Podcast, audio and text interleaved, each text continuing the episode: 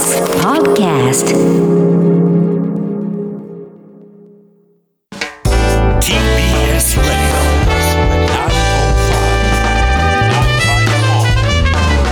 知る分かる動かす荻上チキセッション伊藤詩織さんへの誹謗中傷にいいね杉田水脈議員による名誉侵害を東京地裁が認めず性被害を公表したジャーナリストの伊藤詩織さんが自身に対し枕営業の失敗などと誹謗中傷するツイッターの投稿に繰り返しいいねを押した自民党の杉田水脈衆議院議員に損害賠償を求めていた裁判で東京地裁は伊藤さんの訴えを退けました。伊藤さんは杉田議員がいいねを押したのは名誉感情の侵害にあたるとして220万円の損害賠償を求めていました。今日の判決で東京地裁はいいねが必ずしも対象ツイートに好意的肯定的な感情を示すものではないとして不法行為に当たらないと指摘。伊藤さんの訴えを退けました。伊藤さんへのツイッター上の誹謗中傷をめぐっては投稿を拡散するリツイート行為に対しては去年11月に賠償を命じる判決が言い渡されていました。伊藤詩織さんへの誹謗中傷にいいねをした杉田水脈議員による、えーえー名誉感情侵害、これに対して東京地裁が認めなかったという、まあ、こうしたニュースがありますね、はい。今日の判決でありましたで。そもそもこれはどういった案件だったのかというと、えー国会議員である杉田水脈さんという方が、あの伊藤詩織さん関連のさまざまなツイートに対して、もともと100件を超えるいいねというのを繰り返していたわけです。で、そのいいねというものをした対象の中には、本当にその伊藤さんに対する攻撃的な文言を含む、えーツイートというものが多数含まれていたわけですね。で、大変気分をあの悪くするような書き込みが多くあるので、あの一部のワードだけ例えば紹介すると、はい。まあ、例えば枕営業であるとかハニートラップであるとか恥を知れであるとか売名であるとか工作員であるとか、まあ、そうしたような数々の文言に対して公的な立場にある国会議員の方があの誰もが見られるツイッター上でえその投稿に「いいね」ということを押したということになるわけですね。で、このいいねという行為は、まあ、ツイッターの説明ですと、まあ、好意的な気持ちを示すために使われるものということで実装されているということになるわけですね。で、当然それを後から読み返すというようなブックマーク機能として利用する人もいるが、実際にいいねというのは何かということを広くアンケートを取ると、多くの人は、そのいいねをした人はそれに好意的な感情を表明したんだというふうに解釈をする。はいまあ、そうしたような行為になるわけですね。で、今回の判決では、ではどういった判断になっていたのかというと、確かにいいねというのは、あの、主に好意的な評価を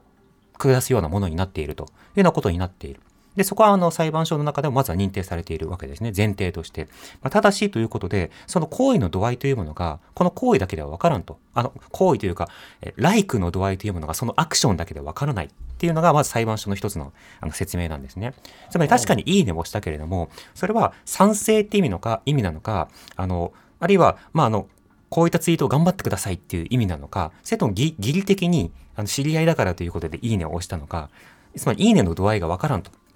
あの、そのようなそのあり方の意味するところというものが、まあ、外から判別できるようなものではないと。はいで当然ながらその中には微暴録としていいねをする人も、まあ、いたりをするというようなことなどを考えて、えーなおかつ今回その社会通念上そのいいねを押し続けるということが、まあ、違法行為に当たるかというと、まあ、そうは特段ならんだろうというような判断になっていたわけです。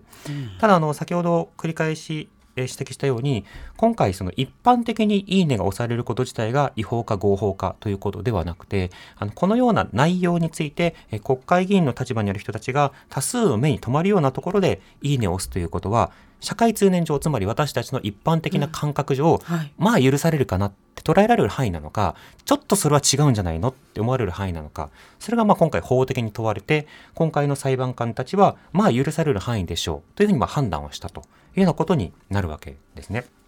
ただ、あの、これ、じゃあ今後、いいねを様々な案件について押し続けることが何の問題もないかというと、それはわかりません。今回の件については裁判所はこのように判断をしたということなんですが他の案件がどう問われるかということはまず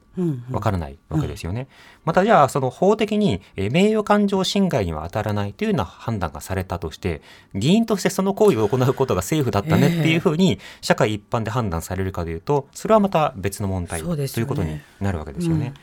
あの今回の件を受けた上でこの裁判がさらにあのこの後控訴されるかどうかというのはまだ分かりませんが、さまざまな、えー、技術的な側面なども問うような裁判だったので社会的注目度は高かったと思います。うん。ちなみに、いいねというのは一体何の、何なのかというようなことなども含めて、えっと、僕がその調査を行って、はい、で、それを今回その裁判の中でその意見書として使われているようなところもあったりするので、はい、あの8時半今日の8時半から私が主催をしているチキラボという団体の YouTube チャンネルであの今回の、えー、裁判の結果を受けてではなく今回のそもそもえー、調査について、どういったことが分かっていたのかというようなことについてあの発信をする予定ですね、はい、うん。なので裁判の法的な判断などについては今後どうなるのかというのはまだ不透明ですと。うんうん、ただ社会的な意味合いにおいて「いいね」とかネット上でさまざまなリアクションをするという行為が広く人々にどんな影響を与えうるのかとかそれからどういった意味を持ちうる行為なのかというようなことなどについては少なくとも共有することが必要になるわけですね。はい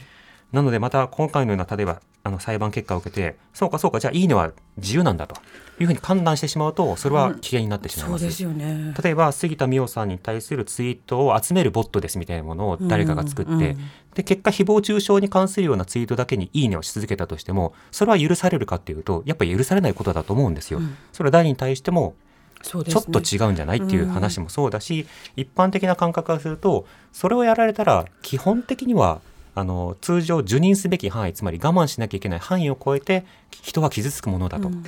うようなことになると思うんですね。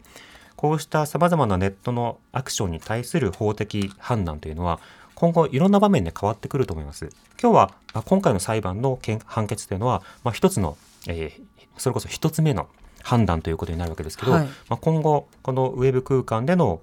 言動などに対してどういうふうに法律などが、あるいは法解釈が確定していくのか、そのことも考えなくてはいけないという案件ですね。はい、TBS ラジオ TBS ラジオ荻上チキ荻上チキセッション